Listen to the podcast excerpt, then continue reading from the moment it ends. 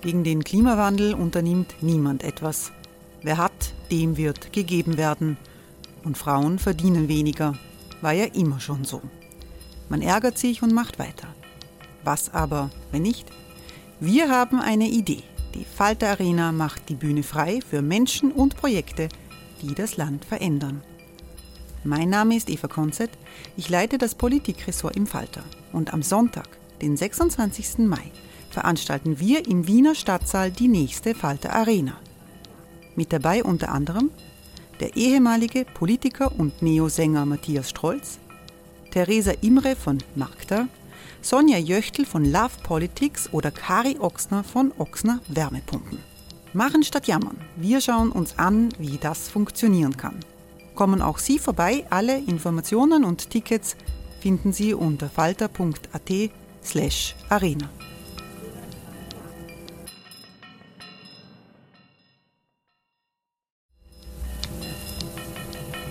Falter-Podcasts werden durch Werbung unterstützt.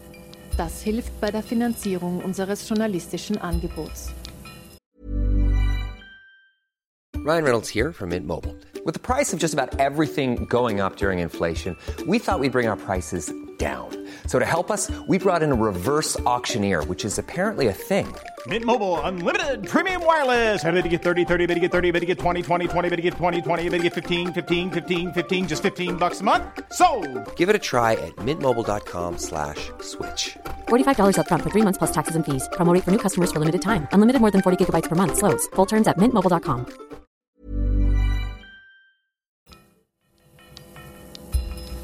Falter Radio, der Podcast mit Raimund Löw.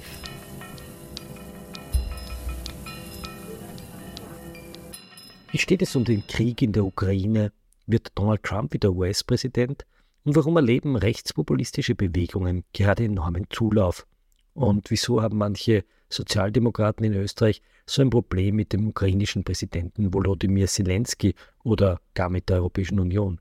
Herzlich willkommen, liebe Zuhörerinnen und Zuhörer, zu dieser Ausgabe des Falter Radio. Mein Name ist Florian Klenk, ich bin Chefredakteur des Falter und ich hatte vergangene Woche die Möglichkeit, ein Publikumsgespräch mit Raimund Löw zu führen, unserem Außenpolitikexperten und Anchorman des Falterradio.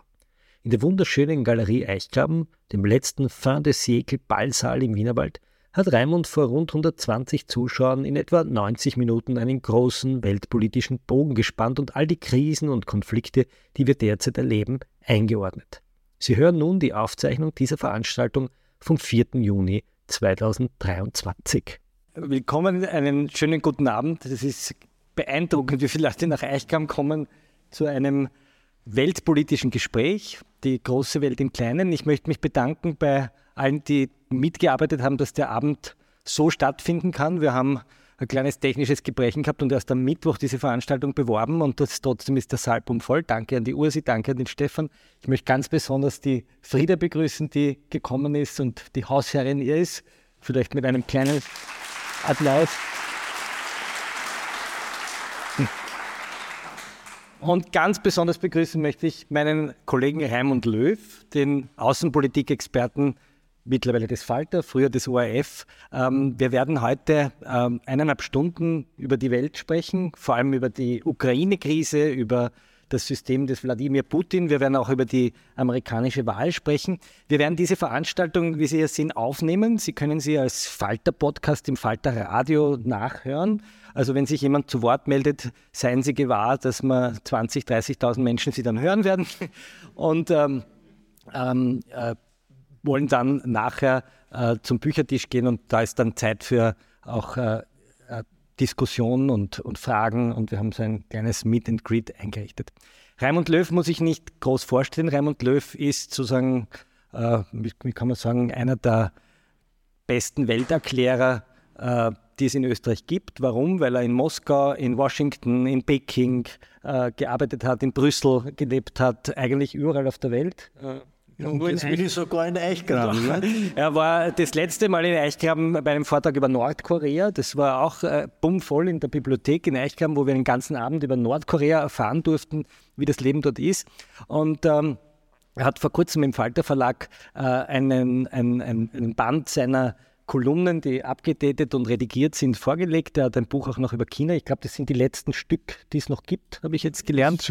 Weitgehend ähm, vergriffen, ja. Und wir wollen heute sozusagen ein bisschen einen großen Bogen schlagen ähm, und haben uns aber gedacht, wir beginnen die, den Einstieg in die große Welt über die noch viel größere Welt, nämlich die österreichische Sozialdemokratie. Und haben wir gedacht, ich fange, weil gestern ja doch irgendwie weltpolitisch äh, äh, Sensationelles passiert ist, mit einer Frage an, welcher SPÖ-Kandidat ist eigentlich lieber? Jener, der äh, sagt, dass die EU das aggressivste Militärbündnis ist seit 1945 oder der, der Panzer auf den Brenner stellen wollte? Ja, Florian, das ist eine schwierige Frage, aber ich bin ja schwierige Fragen gewöhnt, wenn ich nach Eichgraben äh, komme. Insofern überrascht sie mich nicht ganz. Danke für die Einladung, danke für Ihr Interesse. Ich habe das äh, äh beeindruckend gefunden und äh, ein bisschen auch verstörend gefunden auf, auf diesem Parteitag äh, der SPÖ in einer Situation, wo wahnsinnig viel dramatische Dinge sich abspielen. Europa steht in einer Situation des Krieges. Es gibt Zehntausende Flüchtlinge aus der Ukraine in Österreich. Die Gasversorgung, die Energieversorgung, alles das ist in Frage. Und wir haben einen Parteitag einer sozialdemokratischen Partei, die mitgestalten will und auch tatsächlich mitgestaltet. Und Österreich hat was zu reden äh, in Brüssel, wenn es äh, darum geht, wie sich Europa orientiert. Und das Wort Ukraine fällt kein einziges Mal. Also ich habe es vielleicht überhört, aber der Florian hat mir gerade vorhin gesagt, nein, ich habe es nicht überhört. Es, der Putin kommt nicht vor. Wie will man bitte in der Österreich-Situation äh, in den Griff bekommen? Sagen, diskutieren, in welche Richtung wir uns entwickeln und diese Realität blendet man aus. Also das war für mich wirklich äh, erstaunlich und ein Zeichen auch für all die Schwierigkeiten, die nicht nur die SPÖ hat. Ich fürchte, dass bei den vielen anderen Parteien es nicht, nicht sehr viel anders äh, äh gewesen wäre, sich in dieser gefährlichen Situation, in der sich Europa befindet, zurechtzufinden. Und jetzt äh, die Panzer, die der damalige Verteidigungsminister Doskozil äh, an den Brenner geschickt hat, habe ich beschämend gefunden. Äh, also gegen Italien, gegen Flüchtlinge ist Italien mit Panzern aufzufahren, ist mir völlig unverständlich. Äh, die Dinge, die äh, sein Gegenkandidat, der linke äh, Kandidat Andreas Babler über die EU gesagt hat, sind jenseitig und zeigen, dass vieles im Denken einfach stecken geblieben ist. Die Welt hat sich wahnsinnig verändert. Ich verstehe es schon. Es ist schwer, diese Veränderung mit dem Tempo und all das, was es bedeutet, in den Griff zu bekommen. Aber wenn man stehen bleibt in der Analyse, die man vor 20 Jahren, 25 Jahren gehabt hat, äh, dann äh, tut man sich schwer. Ich würde mal hoffen, dass die Lernfähigkeit auf beiden Seiten größer ist als äh, die begrenzte Aussagekraft äh, in diesen beiden Punkten. Und ich würde nicht an, an die SPÖ, ich würde an alle Parteien in, in Österreich, alle politisch Handelnden appellieren, bitte wacht auf. Das ist eine Situation, wie wir sie in Europa nicht gehabt haben seit 1945. Wir bekommen einen Nachbarstaat, Russland, der faschistoid ist und der äh, einer der wichtigsten Atommächte äh, der Welt ist. Und wir tun so, als würde uns das alles nicht tangieren. Das darf doch nicht sein. Steigen wir da mal ein in den sozusagen Ukraine-Konflikt. Beginnen wir vielleicht sozusagen mit den ganz aktuellen Ereignissen. Das Wall Street Journal hat jetzt berichtet, dass Zelensky sozusagen damit beginnt, seine äh, Offensive zu starten, seine Frühjahrs- oder Sommeroffensive. Ähm, es gibt die ersten äh, offensichtlich Anschläge oder Attacken auch auf russischem Staatsgebiet. Es war eine Drohne zu sehen, die über dem Kreml geflogen ist. Was ist, wie ist das einzuordnen, was wir derzeit erleben? Diese äh, Sommeroffensive, die die Ukraine ankündigt, äh, die wird schon seit einigen Wochen vorbereitet. Und das ist eine Offensive, das ist eine Situation, die kann den Ukraine-Krieg entscheiden. Es ist nicht klar, wie schnell das gehen wird. Es ist nicht klar, wie definitiv diese Entscheidung sein wird. Aber es ist eine Situation, die äh, in den eineinhalb Jahren, äh, die dieser Krieg dauert, es ganz, ganz selten gegeben hat.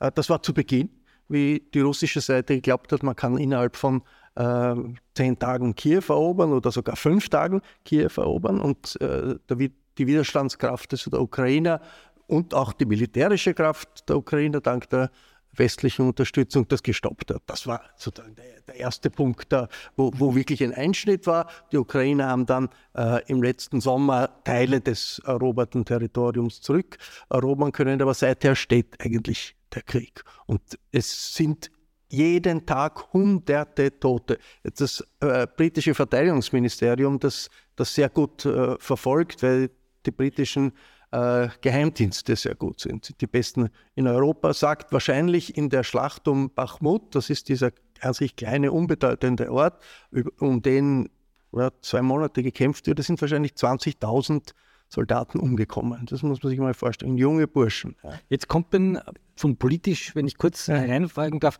es kommt von politisch rechter Seite, aber auch von linker Seite sozusagen immer wieder der Appell seit einem Jahr, keine Waffen liefern, äh, man soll verhandeln, man soll, also die Friedensbewegung kommt. Was ist davon zu halten? Ist das ein Friedensgeschwurbel, wie manche sagen, oder ist das nicht eigentlich umgekehrt ein wichtiger Appell, äh, dass das aufhört? Es wird versucht zu verhandeln, aber um, äh, um zu verhandeln, damit Verhandeln etwas bring, Verhandlungen etwas bringen müssen, muss die russische Seite dazu bereit sein, muss auch sozusagen die, müssen auch die Verteidiger sagen, das ist eine Situation, da können wir verhandeln und da müssen wir verhandeln. Dann gibt es irgendeine Art von Waffenstillstand. Das ist jetzt mit Sicherheit nicht der Fall, weil die Ukraine in dieser Sommeroffensive hofft, dass sie das Rad umdrehen können, dass sie relevante Teile der eroberten Gebiete zurückerobern können.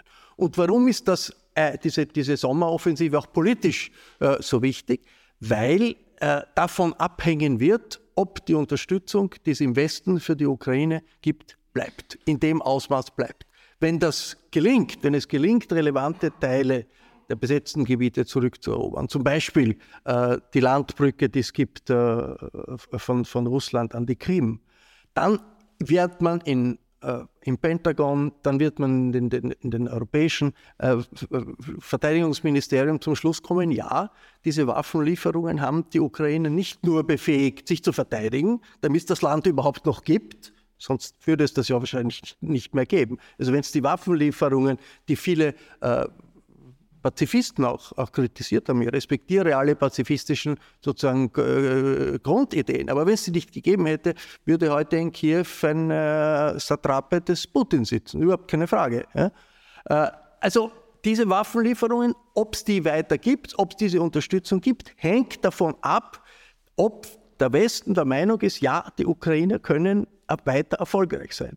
Und auf der russischen Seite ist genauso. Wenn diese Offensive erfolgreich ist von Seiten der Ukraine, wird, ist das die erste Möglichkeit, dass es irgendeine Art im Kreml jemand gibt, der sagt, bitte, vielleicht müssen wir doch einen anderen Weg gehen. Das, daher die große Bedeutung dieser Offensive nicht zu unterschätzen. Der Zelensky sagt in dem äh, äh, Interview mit dem Wall Street Journal, das heute, äh, gestern Abend erschienen ist, sagt er, also man darf sich keinen Blitzkrieg erwarten. Nichts in der Situation ist ein Blitzkrieg. Militärisch, die, die äh, russische Seite hat wahnsinnig riesige Verteidigungspositionen aufgebaut. Das wird lang dauern, das wird blutig sein. Er bereitet auch sein eigenes Volk darauf vor, dass diese außer Land diese, diese Sommeroffensive blutig sein wird. Aber es gibt keine andere Möglichkeit für ihn. Denn wenn es schief geht, und das auch, man weiß das nie im Krieg, also wenn die Ukraine diese Offensive verliert, große, große Gefahr, dass in Washington sich, im, sich die jene bei den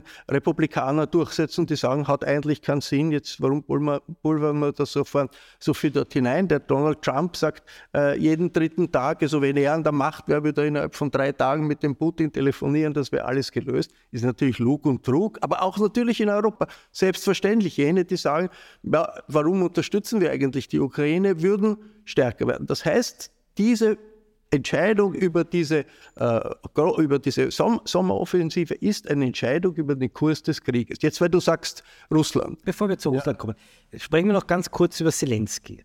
Äh, Zelensky wird sozusagen von den einen als Held gezeichnet, der der sozusagen Europa bewahrt vor dem illiberalen oder faschistoiden imperialistischen Putin. Auf der anderen Seite gibt es Leute, die sagen, naja, das ist ein korrupter Schauspieler von Oligarchen eingesetzt, der uns da am Gängelband herumführt und sozusagen in den Dritten Weltkrieg führt. Wie ist äh, deine Einschätzung? Also der Zelensky war ein Outsider. Also wie er gewählt wurde, ist er gewählt worden als jemand, der gegen das Establishment antritt. Der, er hat einen Oligarchen gehabt, der ihn fin finanziell unterstützt hat, aber der war jemand, der gegen die Machtstrukturen der Ukraine gelötet hat. Natürlich, der galt am Anfang als äh, Leichtgewicht. Ein russischsprachiger äh, Politiker, ja, jetzt Muttersprache Russisch, jüdischer Herkunft, äh, der auch am Anfang gesagt hat, er möchte eigentlich gern mit Putin reden und das kann, muss er dann auch nicht ukrainisch reden, ja, äh, ist von vielen als Leichtgewicht an, angesehen worden. Hat auch, man weiß das ziemlich genau, in den Tagen vor dem Angriff hat er große Zweifel gehabt, dass die Amerikaner recht haben. Das war eine, also vor dem 22. Februar, die Amerikaner haben wochenlang, monatelang allen gesagt, die Russen werden angreifen. Und der äh, Putin hat gesagt, ah, also Log und Trug, also die Amerikaner, der CIA lügt ja immer, haben wir schon im Irak gesehen und so. Und das haben viele eigentlich haben Zweifel gehabt. Auch in der ukrainischen Führung. Das ukrainische Militär nicht. Das ukrainische Militär hat vertraut und hat sich vorbereitet. Zelensky selber war irgendwie unsicher und bis um drei in der Nacht, glaube ich, oder was sein Verteidigungsminister angerufen hat und gesagt hat, es hat begonnen. Nicht nur an einer, er hat gesagt, ja wo? Er hat gesagt, ja nicht nur an einem Ort. Überall dort, wo russische Truppen standen, hat es begonnen. Und die, der Zelensky ist vor der Entscheidung gestanden. Es ging um sein Leben. Das war völlig klar. Der Putin will ihn umbringen. Also das ist, äh, da geht es um ihn, um seine Familie. Und der hatte die Entscheidung zu treffen, bleibe ich da oder okay, man hätte nicht jetzt nach Washington DC fliegen müssen oder nach Florida oder sonst wohin. Er hätte auch sagen können, okay, wir machen eine Exilregierung zur Sicherheit in Lemberg oder in der Westukraine. Hat er nicht gemacht.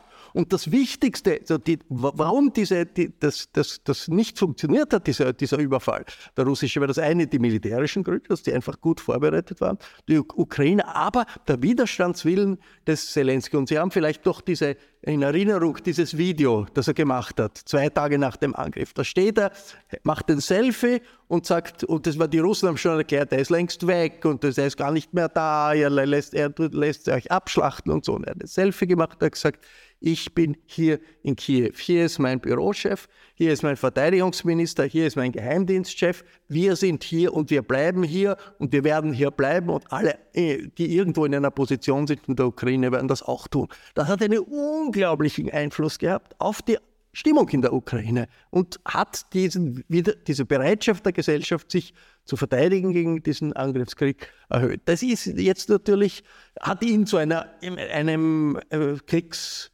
äh, Führer im Krieg gemacht. Ja, das ja, stimmt, er war Schauspieler, er hat vielleicht nicht, aber er hat offenbar wirklich bis jetzt, er hat keine großen Fehler gemacht. Wird sicherlich auch Fehler machen. Ja, ich meine, es ist ja auch oft so, dass Politiker, die eben während des Krieges eine wichtige Funktion haben, dann, wenn einmal der Krieg vorbei ist, kommt man drauf, da ist sehr viel schief gelaufen. Churchill ist nach dem Sieg im Zweiten Weltkrieg abgewählt worden. Also, das weiß, weiß man alles nicht. Aber in der Situation verkörpert er den Widerstandswillen äh, der Ukraine jetzt nicht nur nationalen Widerstandswillen, sondern auch den Widerstandswillen der Ukrainer, die sagen, wir wollen nicht zu einem autoritären, äh, äh nationalistischen, homophoben, was weiß ich, antiwestlichen Imperium äh, mit, mit Zentrum Moskau gehören, sondern wir wollen Teil des liberalen Westens sein. Das war ja auch der große Streit, also wo, wo, wo also plötzlich in Russland auf Konfrontation gegangen ist gegen die Ukraine, war wie die Ukraine vor das war vor Maidan, also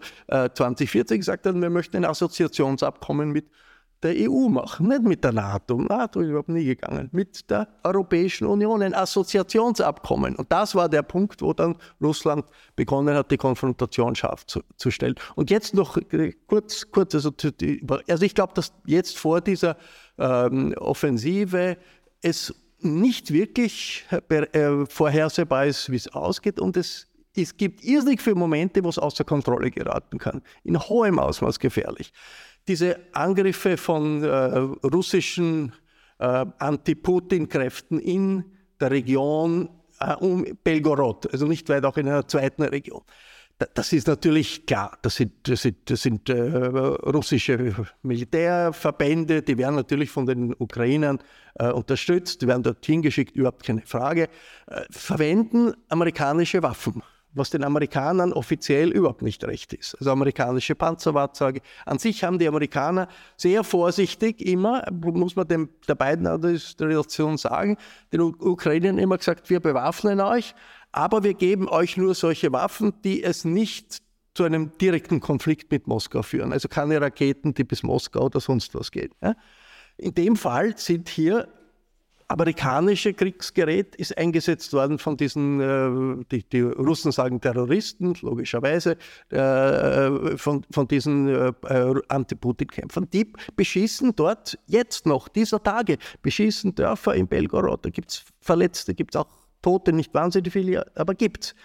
Genau das, die Geschichte mit den Drohnen. Also der eine Drohnenflug auf äh, den Kreml, ich meine, das ist äh, was Unglaubliches. Ja? Also eine feindliche Drohne am, im Zentrum des, des, russischen Imperiums. Sie werden sich doch alle erinnern an den äh, Flieger in der Zeit der Sowjetunion, der am Roten Platz gelandet ist damals. Nicht? Der, der deutsche Hobbyflieger, der überall, überall durchgeflogen ist. Und das war ein Zeichen dafür, was alles schlecht funktioniert in der äh, Sowjetunion. Diese Drohne, also man weiß natürlich nicht genau, wo sie herkommt, war aber ein Zeichen, das kann passieren. Und danach auch ebenfalls eine Welle von Drohnen gegen einen sogenannten Nobelbezirk äh, von, Moskau. Das militärisch hat das keine große Bedeutung, psychologisch schon. Weil natürlich es heißt, die russische Bevölkerung merkt plötzlich, sie ist in einer Situation, in der die eigene Führung ihre Sicherheit nicht garantieren kann. Und das ist äh, für ein Imperium, das so auf Sicherheit aus ist explosiv. Wir wissen nicht, wozu das führt. Wir haben im russischen Fernsehen, ich sehe das manchmal in Clips, haben wir jeden Tag Diskussionen, wie jetzt der Atomkrieg, den wir jetzt unbedingt beginnen müssen, laufen wird. Ob man jetzt sofort, man muss Schottland mit der russischen Atomrakete angreifen, andere sagen, na, gescheitert zuerst gleich London und so. Und dann sagen andere, nee, aber dann werden die Amerikaner uns auch pulverisieren. Dann sagen die echten Experten, ah, das können sie gar nicht, wir haben so tolle Abwehrwaffen und so weiter. Und das sind keine Spaßsendungen, sind auch keine Sendungen von verrückten Kolumnisten, sondern das sind Abgeordnete, das sind Militärexperten und man hat, wenn man dem länger zuhört, hat man das Gefühl, ein Teil der russischen Eliten sind verrückt geworden. Also man fröstelt, wenn man da zuschaut, denn das ist alles ernst gemeint. Das ist jeden Tag im russischen Staatsfernsehen so. Und das heißt, das hat natürlich die Botschaft, das geht natürlich nur, wenn, wenn, wenn Putin sagt, dass es grünes Licht für sowas gibt, überhaupt keine Frage.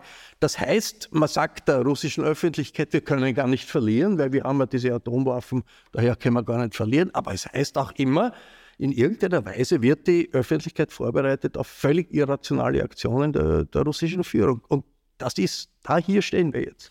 Machen wir hier einen kurzen Schnitt und gehen wir mal der Frage nach, wie sich Russland eigentlich in den letzten 30 Jahren, beginnen wir vielleicht beim Putsch vor 30 Jahren, 1991, als sozusagen gegen Gorbatschow geputscht wurde. Es gibt ja Leute wie Michael Thumann, die sagen, das Putin-System ist eine Fortsetzung eigentlich dieses Putsches gegen die Öffnung gewesen. Du hast in Moskau gelebt, du hast ein völlig anderes Russland erlebt, ein Russland, das sich eigentlich geöffnet hat, das äh, ein bisschen Hoffnung gegeben hat, dass es doch irgendwann eine Demokratie wird.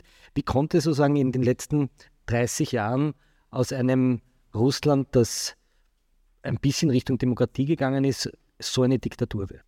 Es gibt Pendelbewegungen in der Geschichte und es gibt Pendelbewegungen in der äh, Politik. Und äh, die Jahre des Michael Gorbatschow und dann die Jahre des Jelzin, die Abwehr dieses Anti-Gorbatschow, Putschs, das war eine russische Variante der demokratischen Revolutionen, die es damals in Osteuropa gegeben hat. Das war so wie Prag, die Samtene Revolution, das war so wie Bukarest, das war eine Revolution, Volksrevolution, die äh, die Leute befreit hat. Ja wir haben damals in, in Moskau gelebt und das war sozusagen, man hat das jeden Tag gemerkt. Also wie man, am Anfang haben noch alle mit Ausländern wollte keiner reden, weil man hat gefürchtet, dass da wird man dann der Spionage beschuldigt und wir haben alle gewohnt in Ausländerquartieren, wo also um für russische Staatsbürger uns zu besuchen, mussten die einen Pass herzeigen, weil da drei Milizionäre gestanden sind, die das kontrolliert haben.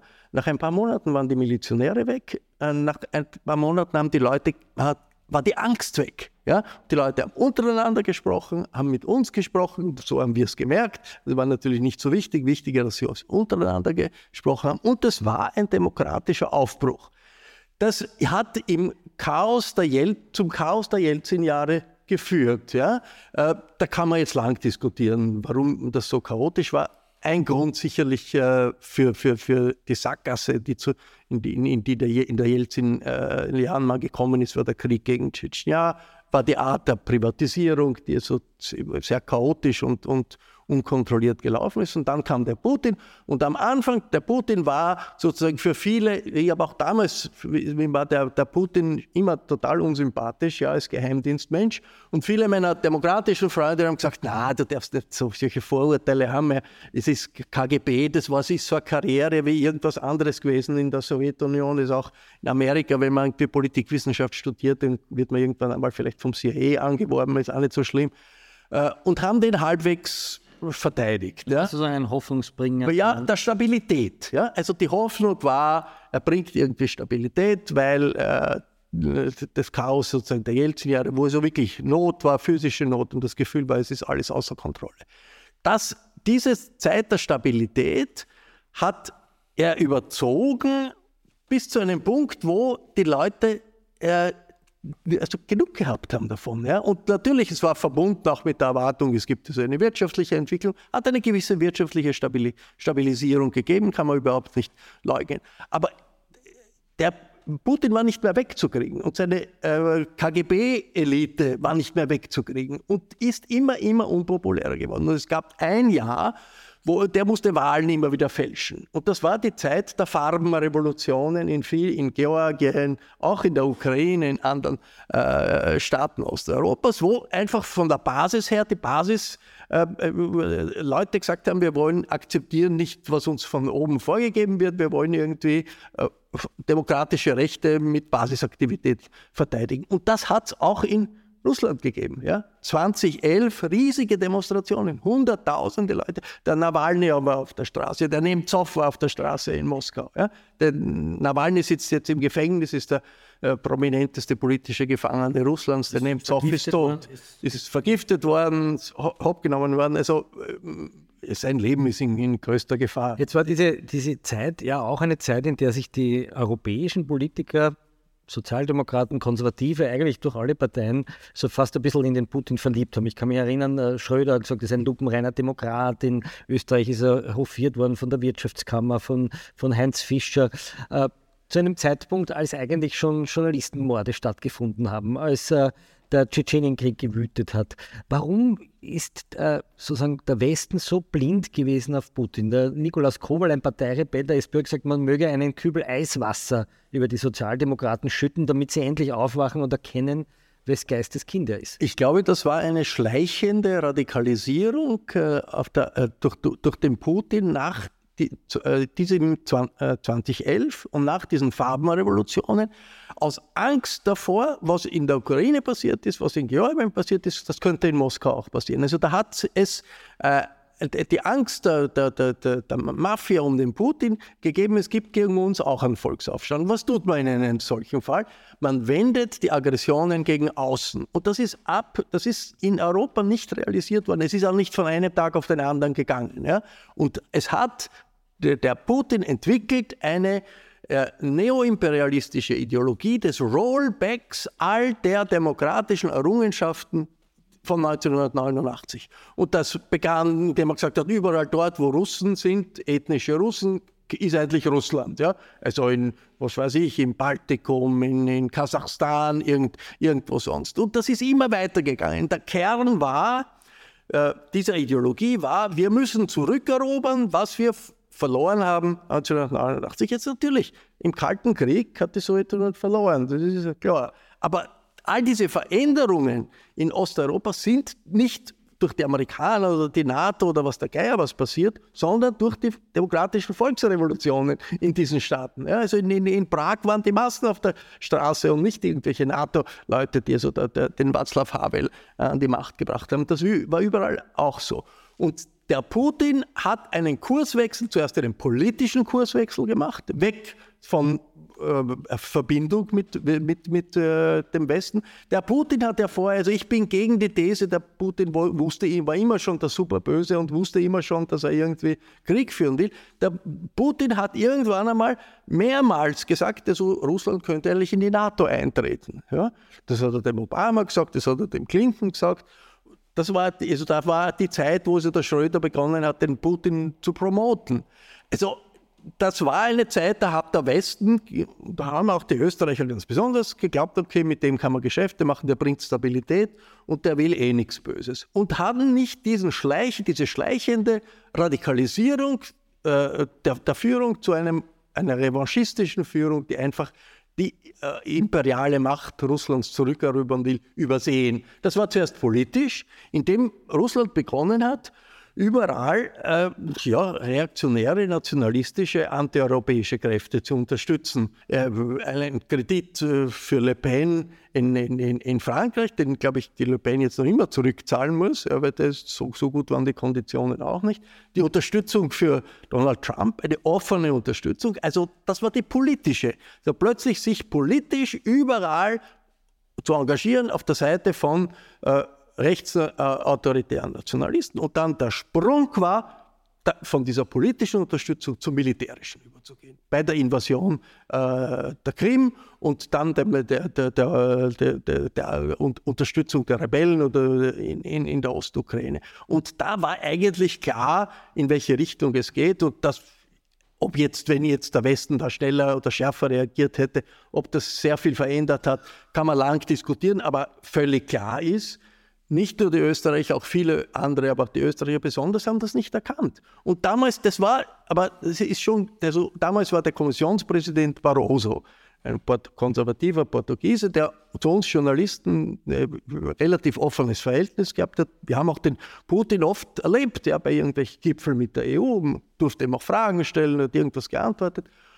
Und der Barroso hat ihn nach der Invasion der Krim, hat er den Putin angerufen und gesagt, Wladimir Wladimirovich, was, was, soll das? Sie schicken irgendwelche grünen Männchen, da plötzlich die die Krim erobern, behaupten, sie sind gar nicht von ihnen, dann stellt sich heraus, das ist äh, russisches Militär. Wir haben x-mal Gipfel mit ihnen gehabt. Sie haben kein einziges Mal gesagt, die Krim ist ein Territorialproblem für uns. Verhandeln wir darüber, reden wir darüber. Haben sie nie gemacht. Und jetzt diese äh, Militärattacke, warum? Und der Putin, so hat uns der Barroso erzählt, hat gesagt, wissen Sie was, sind Sie froh, dass die grünen Männchen nur auf die Krim marschiert sind? Wir hätten, ich hätte sie ja auf Kiew schicken können und in, drei Tage später wären die in Kiew gewesen und wir hätten Kiew unter Kontrolle gehabt. Also das war damals schon die Vorstellung und die natürlich, also für die, das imperiale Denken äh, Russlands ist die Ukraine ist ein Kern. Äh, und das ist also total, total wichtig. Und äh, die Europäer haben es übersehen, die Österreicher haben es übersehen. Äh, also ich, es ist jetzt, glaube ich, vorbei. Also außer beim Mann, das, das, das, kann man nicht mehr übersehen. Es gibt ein paar noch immer, die es noch immer übersehen, aber die sind wirklich weit weg der Realität. Wir haben in den Redaktionssitzungen sehr oft äh, diskutiert und du hast irgendwann einmal den sehr bemerkenswerten Satz gesagt, dass sozusagen der Krieg wirklich sozusagen auch in der russischen Bevölkerung ein Mittel der Politik geworden ist. Dass es eine, eine Kriegsnation geworden ist und das Kriegführen sozusagen ganz anders als im Westen Teil des politischen Instrumentariums ist. Was bedeutet das? Hey, I'm Ryan Reynolds. Recently, I asked Mint Mobile's legal team if big wireless companies are allowed to raise prices due to inflation. They said yes. And then when I asked if raising prices technically violates those onerous two-year contracts, they said, "What the f*** are you talking about? You insane Hollywood ass." So to recap, we're cutting the price of Mint Unlimited from $30 a month to just $15 a month. Give it a try at mintmobile.com slash switch. $45 up front for three months plus taxes and fees. Promoting for new customers for limited time. Unlimited more than 40 gigabytes per month. Slows. Full terms at mintmobile.com. Es, es heißt, äh, dass, äh, äh, dass die, die, die, die Vorstellung, man muss den Krieg verlängern, man muss den Krieg dass das über Jahre dauern kann, einen Teil der russischen Öffentlichkeit nicht schreckt. Es hat die gegeben in der äh, deutschen äh, konservativen äh, Ideologie, also des frühen äh, 20. Jahrhundert, die Geschichte ist ein Stahlbad. Nicht? Krieg muss sein, dass es die deutsche Nation wirklich äh, durch das Stahlbad des Krieges geht, um also alle die Bösartigkeiten wie modernes Tanzen, Jazzmusik und, und so weiter auszumerzen. Und das ist bei einem Teil der russischen Ideologen ist das auch ein ähnliches Denken. Auch die, die, die, die, die äh, orthodoxe Kirche macht natürlich da voll mit. Und was halt das Böse ist, das ist dann Queer-Denken, äh, das sind Feministinnen, das ist kulturelle Vielfalt und alles, was, was halt so dazugehört. Und das ist ein, äh, ein Denken, das äh, nicht jetzt unmittelbar zum Krieg führt, aber die Bereitschaft erhöht, die Gesellschaft auch Opfer äh, zu verlangen. Und das ist offenbar so. Also es sagen, sagen russische Soziologen, was sie erschreckt ist. Also wenn man sagt, bitte der Krieg führt dazu, dass tausende Kids umkommen, unsere jungen Leute umkommen, das, äh, dann ist die Antwort dieser Ideologen, ja, das muss sein. Das, ist, das muss Teil der, der Gesundung Russlands zu einer neuen russischen Großmacht sein. Und das ist natürlich ein Wahnsinn. Also das ist eine Ideologie. Also ich verstehe das auch, dass man im Westen oder in Europa sich wahnsinnig schwer tut, damit umzugehen, weil das ist so weit weg äh, davon, wie wir äh, gewohnt sind zu denken, dass man Kompromisse machen muss, dass man auf Minderheiten eingeht, dass man Vielfalt akzeptiert. Das ist nicht immer einfach, aber niemand will jetzt mit, äh, mit Stahl und, und, und, und Schwert äh, da, da, plötzlich radikale Schritte setzen. Also selbst nicht die radikalsten Leute wollen das nicht setzen. In Russland ist das anders. Das kommt natürlich schon auch dazu, dass die Opfer dieser, die im, im Krieg selbst, niemand weiß genau, wie viele äh, Gefallene und, und, und, Verletzte es gibt. Das ist ein Militärgeheimnis auf beiden Seiten. Also die Vermutung ist, also es sind sicherlich Zehntausende, Zehntausende russische Soldaten, die gefallen sind. Äh, wahrscheinlich mehr als 100.000, vielleicht 150.000. Es wird auf der ukrainischen äh, Ebene vielleicht angeblich ein bisschen weniger, aber es sind Zehntausende Tote und Verletzte. Jetzt, die ukrainische Gesellschaft ist unter Stress. Also ich weiß auch von vielen äh, jungen Ukrainern, die fürchten sich davor, eingezogen zu werden. Das ist ja völlig klar. Wer will schon gerne in den Krieg gehen und überlegen sich auch, ich meine, auch menschlich, also wie komme ich ins Ausland? Also nicht nach Bachmut oder sonst wo in einen Schützengraben kommen. Bitte, die Ukraine hat 44 Millionen Einwohner. Russland hat 144 Millionen Einwohner. Also die Reserven der russischen Gesellschaft, einen Krieg über längere Zeit zu führen und durchzuhalten, sind groß. Und ich meine, wir alle haben ein bisschen äh, im Hintergrund, also was, was äh, die deutsche Wehrmacht in der Sowjetunion angerichtet hat an furchtbaren Zerstörungen. Und trotzdem war die Kraft der Sowjetunion nicht gesellschaftlich, militärisch groß genug, um die Wehrmacht zu verjagen. Ja? Die Opfer äh, sind, äh, waren, sind in die Millionen gegangen. Also die russische Gesellschaft, wenn ist eine Gesellschaft, wenn, wenn er mal wirklich durchgebracht ist. Wir müssen ums Überleben kämpfen, ums Überleben unseres Imperiums, unserer imperialen Existenz, ist dann bereit, relativ viele Opfer in Kauf zu nehmen. Bis jetzt waren die meisten dieser Opfer nicht äh, Kids aus Moskau und Petersburg, sondern von nationalen Minderheiten, sehr oft, äh, wir wissen das von Prigozhin, diesem Wagner-Söldner-Gruppe, äh, äh, aus dem Gefängnis viele Leute. Äh, aber in dem Ausmaß, als die Sicherheit in Moskau nicht mehr garantiert ist, in Petersburg nicht mehr garantiert wird, kommt das, äh, gerät das außer Kontrolle. Und mir scheint jetzt auch vom, als Beobachter, also die Art und Weise, wie der Prigozhin, ich weiß nicht, ob Sie das gesehen haben, also die, der äh, sozusagen auf Telegram, das ist so ein Internetkanal, wo offensichtlich die ganzen äh, faschistoiden äh, Militärfreaks offen reden können, beschimpft den Verteidigungsminister, beschimpft den Generalstabschef. Also knapp, dass er gerade den Putin beschimpft, aber manche der Äußerungen sind auch so, dass man sich denkt, eigentlich meint er ja den Putin, ja, das sind alles deren, deren Kids, sind alle an äh, YouTube, haben sich ein schönes, machen sich ein schönes Leben und haben diese und jene Hotels gekauft und unsere Kinder sterben und so. Beschimpft in, ein, in einer Kriegssituation. Also es, es ist un, äh, eigentlich nicht wirklich vorstellbar. Also wo, wo gibt es sowas also in einer Kriegssituation, dass du verschiedene kämpfende Truppen hast, wo die Chefs dieser kämpfenden Truppen gegeneinander polemisieren öffentlich äh, streiten, okay, äh, immer, im Krieg wird immer gestritten zwischen den Generälen, aber das wird unter der, unter der Tuchend gehalten. Also in dem Fall nicht. Also ich weiß nicht, wie stabil das äh, Putin-Regime ist. Also es gibt Leute, die sich auskennen, die sagen, ja, der Prigozhin kann das nur so lange sagen, bis er äh, der Putin ihn stoppt und wenn er darüber hinausgeht, dann wird das irgendwo aus dem sechsten Stock stürzen und das nicht überleben. Auf der anderen Seite mit einem Militär hinter sich, Tausende, Zehntausende Soldaten, die gekämpft haben. Ob das so leicht ist, weiß ich nicht. Also er zieht sich jetzt zurück aus Bachmut und wer äh, nimmt die Plätze ein in diesen Schützengräben, das sind die Kadyrov-Leute, die Tschetschenen. Also auch nicht russische äh, Streitkräfte, russische Armee. Es ist, glaube ich, eine volatile Situation und das ist unberechenbar. Man weiß nicht, nicht was, äh, was passiert und das ist auch, wird durch diese ukrainische Offensive, die bevorsteht, stärker werden, intensiver werden. Kommen wir zur Rolle Europas. Es äh, fällt auf, dass in der öffentlichen Diskussion äh, vielleicht nicht gewisse Sympathie für Putin herrscht, aber doch sozusagen eine Anschlussfähigkeit ist der putinschen Propaganda. Wenn man manchen Politikern zuhört, hat man so das Gefühl, naja, dieser Kampf gegen dieses Gay Europe und das, äh, weiche Europa und ich erinnere nur an das Ibiza-Video, wo Strache noch gesessen ist mit einer Putin-Oligarchin und äh, ihr die Medien verkaufen wollte und geschwärmt hat von dem Mediensystem, das es dort gibt.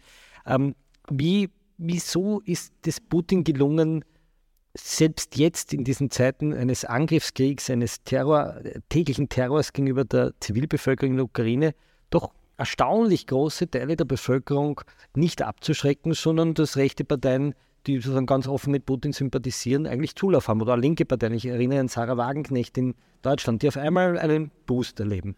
Es sind Restbestände, glaube ich, von politischer äh, Solidarität und von politischer Verbindung, ja, weil eben all diese Themen, die du genannt hast, äh, vor, äh, der, der, Putin vor sich her trägt. Äh, es ist auch keine offene Unterstützung für den äh, russischen Krieg. Also selbst die Frau Le Pen sagt natürlich, sie verurteilt den russischen Krieg. Selbstverständlich die Freiheitliche Partei in Österreich sagt, sie verurteilt äh, den russischen Krieg, aber gleichzeitig ist sie gegen aktive Solidarität mit der Ukraine. Also das ist eher die Frage, sollen wir als Europäer die Ukraine militärisch unterstützen? Nicht nur humanitär unterstützen, sondern militärisch unterstützen. Und das ist ein großer Schritt für äh, die Europäer. Denn die militärischen äh, Causa haben alle geglaubt, die haben wir weggelegt. Oder wenn, dann haben wir es delegiert an die Amerikaner. Ja, und, und, und sozusagen wir selber, äh, ich möchte eigentlich das Bundesheer nur als äh, für, für, Katastrophen, für Naturkatastrophen haben, aber sonst nicht. Und das zu über, diesen Schritt zu setzen, der, die, das ist sehr schwer. Ich würde aber sagen, äh, pass mal auf. Also es haben, also der in, in Europa, der am Putin nächsten am stehende äh, Regierungschef ist Viktor Orban, äh, der also dauernd sagt, also wie er Beziehungen zu Putin hat, er kriegt auch Gas aus, aus Russland und so weiter, blockiert in Wirklichkeit die großen Sanktionsschritte nicht. Nicht. Ja?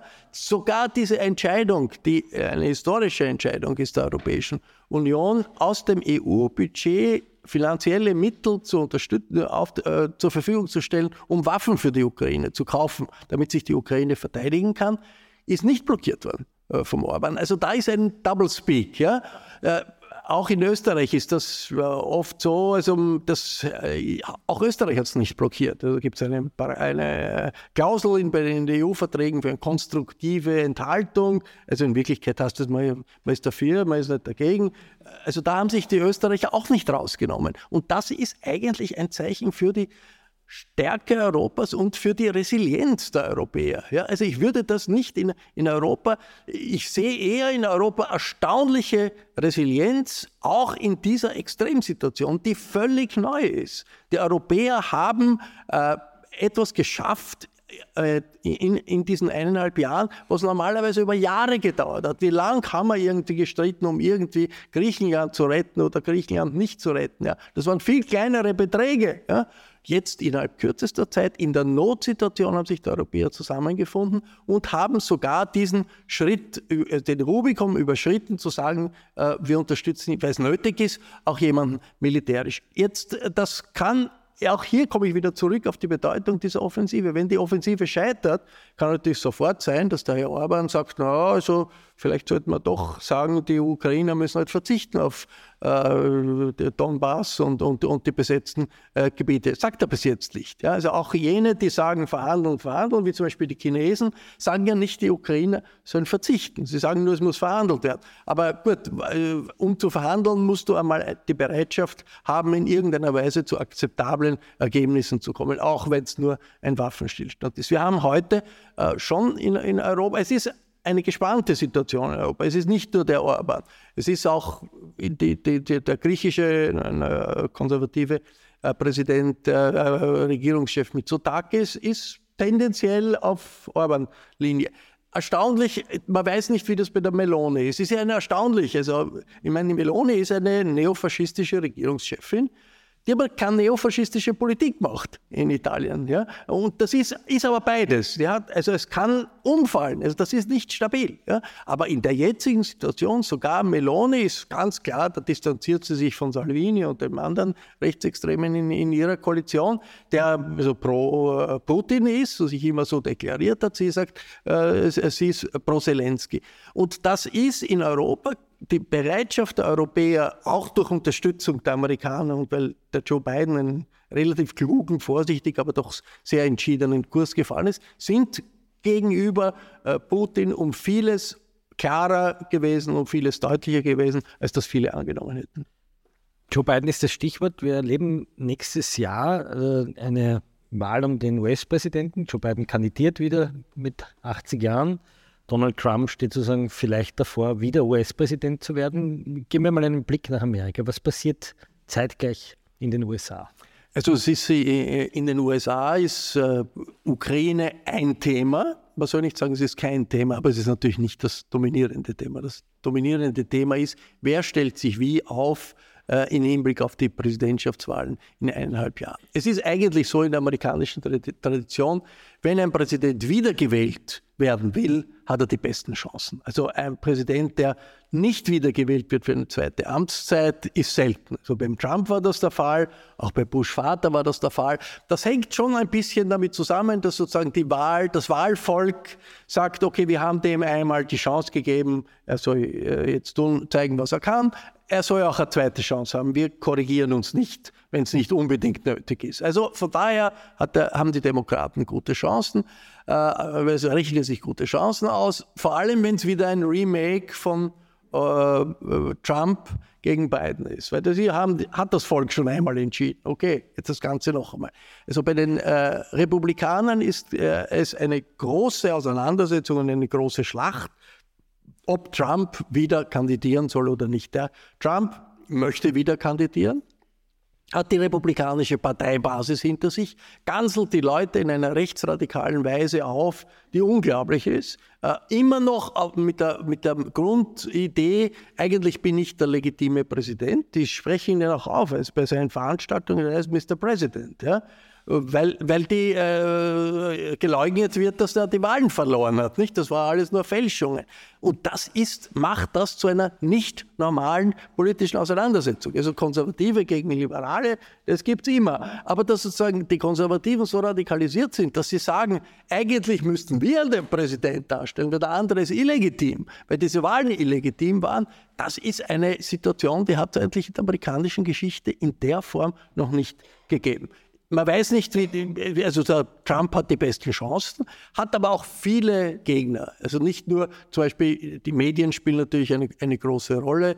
Äh, Fox News ist nicht mehr so begeistert vom, äh, vom Trump, findet eher, es sollte der Ron DeSantis werden, der Governor von, äh, von Florida. Es gibt noch fünf andere, die auch irgendwann einmal sich denken, es könnte ja sein, dass eines der drei Verfahren, es laufen drei Verfahren gegen gegen Trump. Einmal, ist ja schon verurteilt, der ist jetzt in der Berufung, dass irgendwas, dass einmal so Großes kommen könnte, dass er nicht mehr wirklich ein, ein, ein, ein äh, politischer lebensfähiger Kandidat ist. Aber es ist eine Polarisierung da, die auch die Außenpolitik betrifft. Und die äh, republikanischen äh, Abgeordneten im Repräsentantenhaus, da gibt es eine ganze Fraktion, die sagt, man soll aufhören, die Ukraine zu unterstützen, soll sich mit dem Putin auf irgendeinen Deal einlassen und das Geld für irgendwas anderes, vor allem gegen China, äh, einsetzen. Und das ist äh, äh, eine Situation, die erschwert wird durch das Alter des Joe Biden. Keine Frage. Ich meine, Joe Biden ist ein guter Politiker, auch als 80-Jähriger, hat er wahnsinnig viel zusammengebracht. Jetzt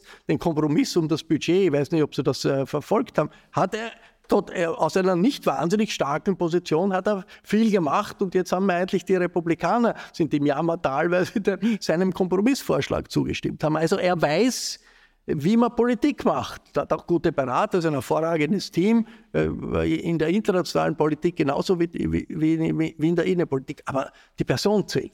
Und natürlich, der, also man, man, sieht sein Alter, was man aus irgendeinem Grund beim Donald Trump nicht so sieht. Der ist, als Wüstling, als 76er, 60-jähriger Wüstling ist er genauso wie als 70-jähriger Wüstling war oder sonst was. Und das spielt natürlich eine Rolle und man weiß es nicht genau. Da kann noch einiges passieren. Also jetzt vor drei Tagen ist er gestolpert über einen Sandsack. Es passieren immer wieder Dinge, die halt 80-Jährigen passieren. ja. Zieh mal eine Bilanz von den beiden. Die beiden Jahre, die letzten Jahre, wenn man eine politische Bilanz dieser Administration ziehen würde, wie würde die aussehen? Die, die äh, Administration ist äh, ausgezogen, äh, Amerika zu verändern und Amerika so ähnlich zu machen in der Sozialpolitik, in der Wirtschaftspolitik wie Europa. Das ist nicht gelungen. Da, äh, aufgrund äh, des Widerstands in der eigenen äh, demokratischen Partei.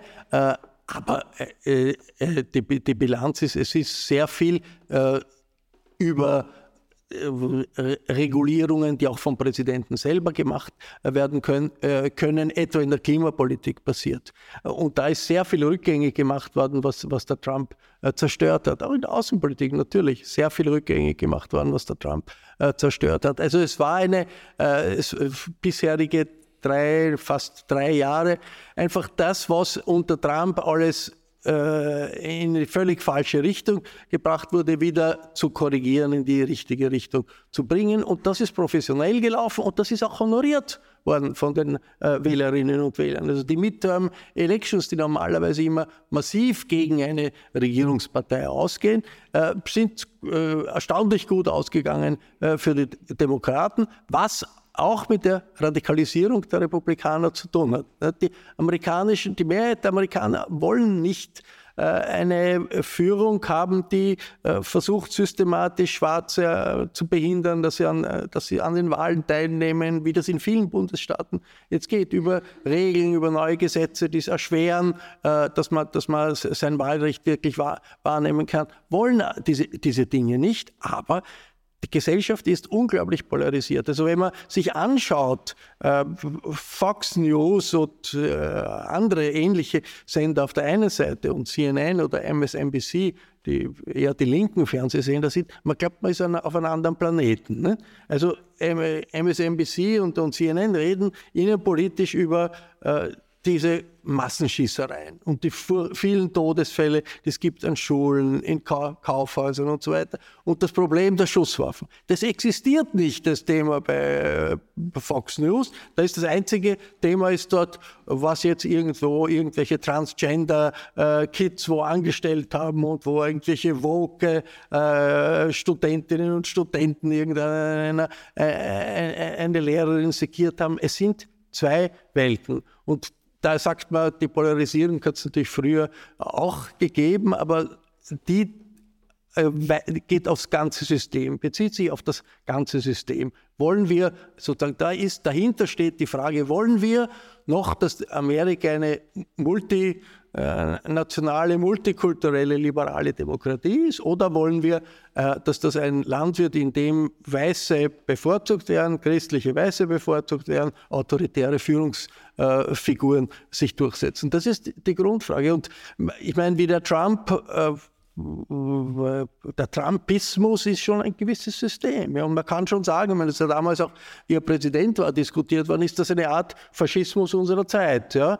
Das würde ich so als eine ernsthafte äh, Frage im Raum stehen lassen. Ich würde nicht automatisch mit Nein antworten. Heißt nicht, also zum Faschismus unserer Zeit heißt, auch wenn jemand Präsident ist, wird nicht sofort das Land faschistisch, aber der agiert trotzdem so. Und so ein bisschen so wie die Melone. Italien ist jetzt nicht faschistisch, aber die Melone ist trotzdem von ihrem Programm, von all dem, wofür sie steht, ist sie trotzdem in dieser Tradition. Nur die, es kann außer Kontrolle geraten. Wenn es, wenn, wenn es der Krieg weitergeht, wenn es, äh, der Krieg sich ausweitet, äh, wenn ein neuer Krieg dazukommt, etwa um Taiwan, kann sehr viel aus den Fugen geraten. Nehmen wir das Stichwort Taiwan auf. Äh, fliegen wir sozusagen von Amerika Richtung Asien, Richtung China, die sehr selbstbewusst auftreten. Wir haben heute in der Vorbesprechung darüber gesprochen, wie schwierig es für den US-Präsidenten ist, einen Termin beim äh, chinesischen Präsidenten zu bekommen, dass es praktisch für ihn unmöglich war, auch nur ein paar Minuten mit ihm zu telefonieren, dass er abgewiesen wird. Wie positioniert sich China in diesem also heute ist, heute, wir zeichnen das auf, das ist 4. Juni und 4. Juni ist der Jahrestag von Tiananmen, der Niederschlagung des Tiananmen, äh, der Tiananmenplatz-Demonstrationen. Äh, und da sind normalerweise in Hongkong Hunderttausende auf der Straße mit, mit Kerzen, um, um dieses Ereignisses zu gedenken. Äh, das ist weg, gibt es nicht mehr. Kleine Kundgebungen in Hongkong äh, heute gewesen, die sind alle von der, von der Polizei verjagt worden. Es die, die, Zensur fährt noch voll hinauf, weil alle, das ist die chinesischen, äh, in der, im chinesischen Internet, die, die sind wahnsinnig kreativ. Also die wissen genau, wie man die Zensur ums Ohr haut. Also das, man schreibt natürlich nicht über Tiananmen-Massaker, aber man macht vier und sechs na, dann wird das verboten. Nicht? Dann macht man 6 und 4, dann wird das auch verboten. Dann nimmt man Tierzeit, Tiere, die ähnlich klingen wie die Zahlen und, und, und. Also das läuft. Ja? Also das ist nicht vergessen. Das heißt, die Demonstrationen finden in Hongkong nicht deshalb statt, weil die Bevölkerung langsam das Massaker vergisst? Die Repression, ist da. Die Repression, die Repression ist da. Und das ist äh, das, was äh, China äh, vielen Angst macht in der Region, dass das ein Einparteienstaat war, ist es seit Mao. Äh, aber dass es von einem Einparteienstaat zu einer Einpersonendiktatur sich entwickelt, äh, mit einer Führung, die wahnsinnig selbstbewusst ist und glaubt, äh, also sozusagen, sie kann überall eigentlich das nach ihrem Willen richten. Und es gibt die, die, Chine, die, chinesische Vorstellung von der Rolle der Volksrepublik China in der Welt hat sich ja sehr gewandelt. Und unter Mao war das die Vorstellung, also wir sind Revolution, wir wollen überall Revolution. Und es hat überall maoistische Parteien gegeben, die waren ziemlich klein, aber die sind dann mit Mao-Bücheln herumgelaufen und haben äh, gedacht, sie verändern etwas. Auch in Österreich hat es das gegeben. Äh, das war dann vorbei. Äh, dann kam die Versöhnung mit äh, äh, Nixon und mit den USA und äh, der Deng Xiaoping, damalige Reformer, hat gesagt, also er gibt allen die Außenpolitik machen den Ratschlag, möglichst klein auftreten, bescheiden auftreten, damit niemand merkt, wie stark wir werden im Inneren. Und das war lange Zeit tatsächlich der Fall. Ist das anders. Ist die, die, die Vorstellung, wir sind als Weltmacht und wir wollen als Weltmacht ernst genommen werden. Und wir wollen als Weltmacht so ernst genommen werden, wie die USA als Weltmacht, die andere als, Weltmacht. Und wer das nicht akzeptiert, bekommt Schwierigkeiten. Du hast das angesprochen. Das war, also in der Zeit von Corona war das nicht sichtbar, weil da war China zugesperrt und äh, Xi ist nie gereist und niemand sonst konnte reisen. Seitdem dass äh, die Null-Covid-Politik aufgegeben worden ist, ist äh, die chinesische Führung in die, massiv in die Offensive gegangen und die sind auch etwas gelungen. Ja? Also äh, eine, diplomatische Beziehungen zwischen dem Iran und Saudi-Arabien sind durch chinesische Vermittlung in Peking äh, möglich gemacht worden. Eigentlich amerikanisches Einflussgebiet. Die Amerikaner sind nicht einmal gefragt worden. Ja? Äh, China hat sich lang zurückgehalten, ist äh, enger Verbündete äh, Russlands und hat plötzlich einen, einen Diplomaten ernannt als Vermittler für die Ukraine-Situation und wird von niemandem abgelehnt. Sogar die Amerikaner sagen, naja, wir glauben zwar nicht, dass das ein besonders substanzieller Vorschlag ist von, von der Sache, aber das sollen es probieren. Ja? Und in äh, Peking ist der Macron aufgetaucht, der Scholz aufgetaucht, der, der brasilianische Präsident Lula. Und das ist für einen chinesischen Präsidenten so, China ist das Land der Mitte, ne? das Reich der Mitte. Und da ist er am Hof und es kommen alle zum Kaiser. Also es ist ein bisschen übertrieben als Bild, aber es ich, vermittelt schon ein bisschen so etwas. Und die, aber das Wichtigste ist natürlich der Umgang mit den Amerikanern. Und da zeigen jetzt, China fühlt sich stark genug, den Amerikanern die kalte Schulter äh, zu, zu, zeigen. Also das, ähm, in, in, Amerika ist es auch nicht so einfach, weil der Trump hat natürlich den Wirtschaftskrieg erklärt, äh, China, und hat also äh, alles getan, um also die Chinesen zu verstören.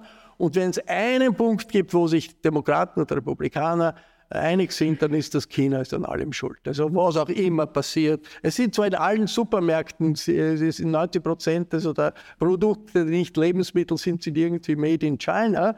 Äh, in Walmart gibt es überhaupt nur made in China.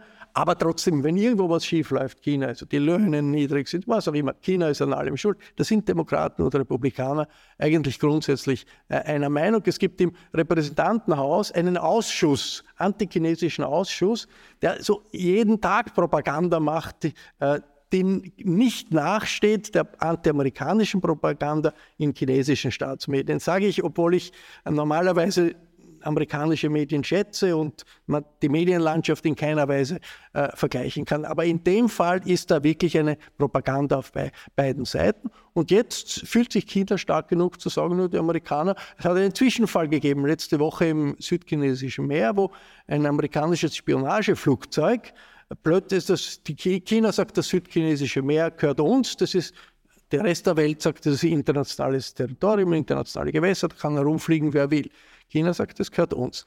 Gut, äh, amerikanisches Spionageflugzeug und da plötzlich kommen chinesische Kampfflugzeuge und machen irgendwelche Manöver vor dem Flugzeug, äh, um Luftturbulenzen auszulösen, die ziemlich heavy sein können. Und das kann zu einem Zwischenfall führen, zu einem militärischen Zwischenfall führen. Und die Amerikaner möchten gerne eine Kommunikationslinie aufbauen, die eigentlich ausgemacht ist mit, mit Peking fürs, im Fall von solchen Zwischenfällen, damit das nicht in einen Kleinkrieg ausartet. Kann ja passieren. Das wollen die äh, Chinesen im Augenblick nicht. Also das wird schon irgendwann einmal dazu kommen, aber da ist, äh, das ist ein Beispiel dafür, wie zurzeit es schwierig ist, wenn zwei Mächte, eine etablierte Supermacht, Amerika, und eine neue, frische, noch nicht etablierte Supermacht China aufeinandertreffen. Es gibt die, äh, einen, das ist jetzt die Situation. Es gibt einen amerikanischen Politikwissenschaftler, den Graham Allison, der in Harvard unterrichtet, der sagt, äh, die größte Gefahr unserer Zeit ist, dass äh, die USA und China in die Thukydides-Falle tappen. Was ist die Thukydides-Falle? Der griechische Historiker Thukydides hat eine Interpretation des Peloponnesischen Kriegs gehabt, über den wir alle, von dem wir alle gehört haben in der Schule. Und der Peloponnesische Krieg, so sagt der Thukydides, war deshalb, weil Sparta hat sich durch Athen äh, überholt geführt. Athen ist immer reicher geworden, stärker geworden und Sparta ist schwächer, aber militärisch stärker gewesen. Und da hat Sparta gesagt, okay, die Athener müssen wir niedermachen, wir müssen einen Krieg führen gegen Athen. Und der äh, Graham Allison sagt, das ist immer wieder in der Geschichte so. Wenn man eine etablierte Supermacht hat und Newcomer, dass es zu Krieg führen kann. Und er hat die letzten 500 Jahre untersucht, 17 vergleichbare Fälle und ich glaube in 12 hat das zum Krieg geführt. Das ist ja auch äh, der Erste Weltkrieg eine Erklärungsmodell ist, dass sozusagen die, die Deutschen es auf, auf neue Supermacht so versucht haben, die alte Supermacht Großbritannien, das äh, britische äh, Kolonialreich in Frage zu stellen, dass das zur Dynamik äh, beigetragen hat, die zum Ersten Weltkrieg geführt hat. Und daher eigentlich alle, äh, die irgendwie ein bisschen sich mit, dem, mit Asien beschäftigen, wissen, jeder Konflikt zwischen China und äh, Amerika hat das Potenzial einer Katastrophe, hat das Potenzial einer militärischen Auseinandersetzung, die dann nicht mehr zu halten ist. Und da ist natürlich Taiwan äh, ist natürlich der, der, Ort und der Schlüsselpunkt, wo sich das, wo, wo das äh, passieren könnte. Ja? Aber äh, das ist eine Sache der, des, der, der, Diplomatie, des diplomatischen Know-hows, das zu verhindern. Der, der äh, Kissinger, der hm, jetzt 100 Jahre geworden ist und der ist ein großer äh, Fan eines Kompromisses mit äh, China und hält das auch für möglich. Und er sagt, das ist nicht unausweisbar, dass es zu einem Krieg führt. Und der Kissinger hat ja äh, eingeleitet die diplomatischen Beziehungen zwischen den USA und dem Mao Zedong. Vorher haben die USA haben Taiwan anerkannt als China. Also Formosa Nationalchina hat den Sitz Chinas im äh, Sicherheitsrat der Vereinten Nationen gehabt. Und äh, dort saß Chiang Kai-shek und er hat gesagt, ich bin China. Und in Peking saß Mao und er hat gesagt, was für Blödsinn, ich bin China. Und dann haben beide das gesagt und dann kam der Kissinger und hat mit dem Zhou Enlai verhandelt und die haben einen genialen, und die, und die große Frage, wie machen wir das mit Formosa? Ja, weil da muss irgendwie umgehen. Also man kann niemand sagen, also China muss, war klar, China muss einen Sitz im Sicherheitsrat bekommen, die Volksrepublik China wird anerkannt von den USA, aber irgendwie muss man das in den Griff bekommen. Und die geniale Idee des Kissinger und des Zhou Enlai war, Kompromiss, wir sagen, es gibt ein China, das sagen die, sagen die Amerikaner seither. Aber welches China das ist, da legen wir uns nicht fest. Also es gibt ein China, der Chiang Kai-shek sagt auch, es gibt ein China, nämlich mir gehört ganz China. Der Mao sagt auch, es gibt ein China, mir gehört ganz China inklusive Taiwan. Und das lassen wir einmal so als Kompromiss. Und das ist der Kompromiss. Ein China wird von allen akzeptiert, aber gleichzeitig wird nichts geändert an der Realität dass Taiwan ein selbstständiges staatliches Gebilde ist, nicht in der UNO vertreten und so weiter. Und das hat bis jetzt wunderbar funktioniert. Das wird aber jetzt in Frage gestellt, weil die Volksrepublik China sagt, es muss eine Vereinigung geben. Jetzt sind wir Weltmacht und als Weltmacht wollen wir äh, das, was ein unvollendetes Ende des chinesischen Bürgerkriegs ist, vollenden. Und der chinesischen Verfassung steht, also wenn es nicht möglich ist, friedlich die Vereinigung zu machen, dann haben wir das Recht, militärische Mittel einzusetzen. Und das ist halt die Katastrophe dann. Kommen wir so langsam, jetzt haben wir eine Stunde gesprochen, so langsam ein bisschen zum Ende. Wir haben jetzt über die sogenannten Strongmen gesprochen, über den Zar Putin, über den Kaiser von China, über äh, Trump, den Wüstling, also lauter Figuren, die sozusagen die weltpolitische Bühne dominieren, die uns äh, irgendwie unsere liberale Demokratie äh, unterwandern wollen. Wir haben über einen Strongman noch nicht gesprochen, den Sultan äh, der Türkei, über Erdogan, der nach Meinung zumindest der Medien überraschend gewonnen hat, aber wenn man sozusagen den Türken zugehört hat, eigentlich nicht so überraschend gewonnen hat. Wie verändert dieser Sieg die europäische Bühne? Also der Sieg Erdogans zeigt, äh, wie schwer es ist, einen äh, Autokraten, einen nationalistischen Autokraten auch unter noch funktionierenden Bedingungen von Wahlen und äh, äh, rechtsstaatlichen äh, Elementen wegzubekommen. Das ist nicht jetzt eine Spezialität, ich meine, das ist in, in, in der Türkei besonders auffallend, weil es ein so wichtiges Land ist, auch, auch, auch für Europa so wichtig, weil es ein so großes Land ist. Aber es ist genau das Gleiche, ist in Ungarn auch passiert. Also in Ungarn sind alle Oppositionsparteien haben sich zusammengeschlossen, haben versucht, den Strongman Orban äh, zu besiegen, ist auch nicht. Also im christlichen Ungarn ist es ähnlich verlaufen wie im Islam, in der islamischen Türkei. Das ist die Schwierigkeit, wenn sich jemand festsetzt, der äh, autokratisch agiert, muss der jetzt nicht die Demokratie abfällig abschaffen. Es reicht, die Medien zu kontrollieren, es reicht, großen Einfluss auf die Justiz zu haben, es reicht, die unabhängigen äh, Kräfte in in im, im, Staatsapparat unter, unter Kontrolle zu haben. Und wenn man Glück muss man auch haben, das stimmt, das war schon auch eine Frage des Glücks, aber katastrophale Wirtschaftssituation, Erdbeben, äh, Menschenrechtsverletzungen, Sonderzahl. Also das hätte schon, die Opposition hat schon einen guten Grund gehabt, äh, äh, sich Chancen auszurechnen. Äh, wir wissen nicht, wie es in äh, Europa, in Polen ausgehen wird. Wir haben auch in Polen eine rechtsnationalistische, autoritäre Regierung. Heute, glaube ich, heute waren riesige Demonstrationen, eine Million Leute, die auf die Straße gegangen sind, die größten Demonstrationen seit dem Ende des Kommunismus für Europa, für äh, eine Abkehr von diesem nationalistischen Kurs.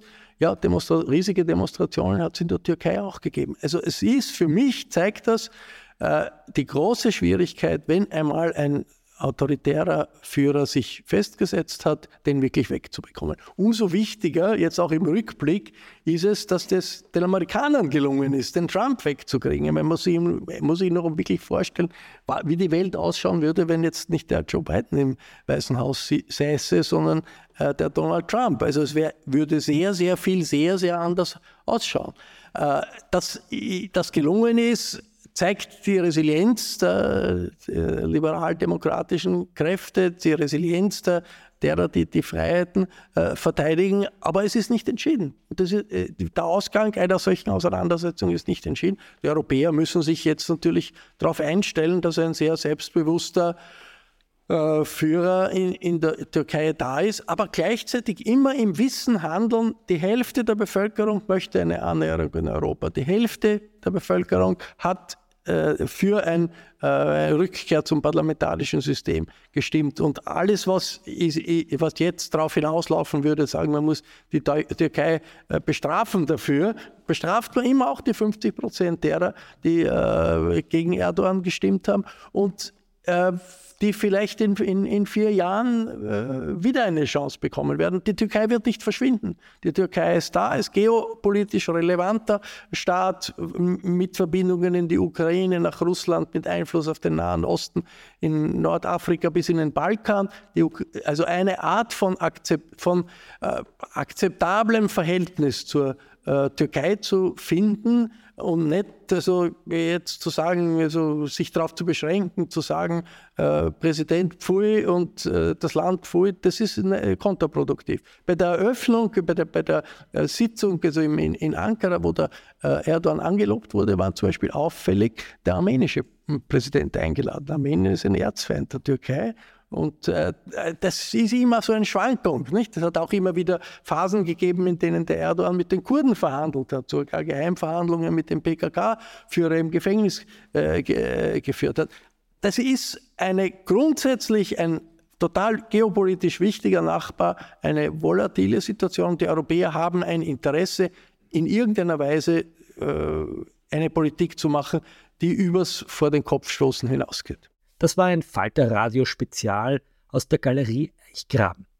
Sie hörten Falter Außenpolitikexperte Raimund Löw. Wir danken dem Verein für Kunst und Kultur Eichgraben, Frau Frieda Bruckmeier und Herrn Stefan Bruckmeier für die Möglichkeit, dass wir dieses Gespräch im Rahmen der Wirtshausgespräche führen und aufzeichnen konnten. Gerald Böhm organisierte die Audiotechnik, Ursin Leutgeb kümmerte sich um Organisatorisches.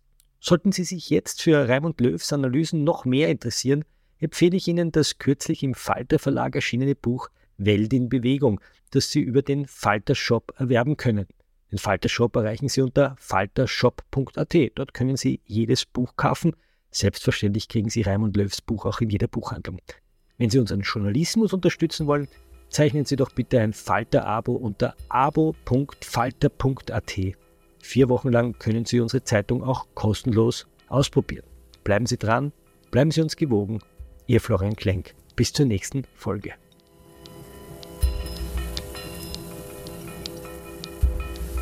Sie hörten das Falterradio, den Podcast mit Raimund Löw.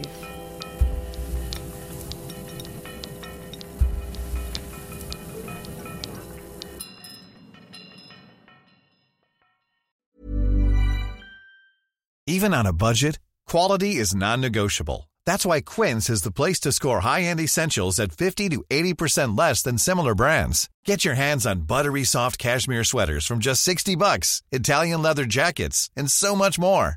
And the best part about Quince, they exclusively partner with factories committed to safe, ethical, and responsible manufacturing. Elevate your style without the elevated price tag with Quince. Go to quince.com slash upgrade for free shipping and 365-day returns. This message comes from BOF sponsor eBay. You'll know real when you get it. It'll say eBay Authenticity Guarantee. And you'll feel it. Maybe it's a head turning handbag, a watch that says it all, jewelry that makes you look like the gem, or sneakers and streetwear so fresh every step feels fly. eBay gets it. So look for the blue check mark next to that thing you love and be confident that every inch, stitch, sole, and logo is checked by experts. With eBay Authenticity Guarantee, you can trust that feeling of real is always in reach. Ensure your next purchase is the real deal. Visit eBay.com for terms.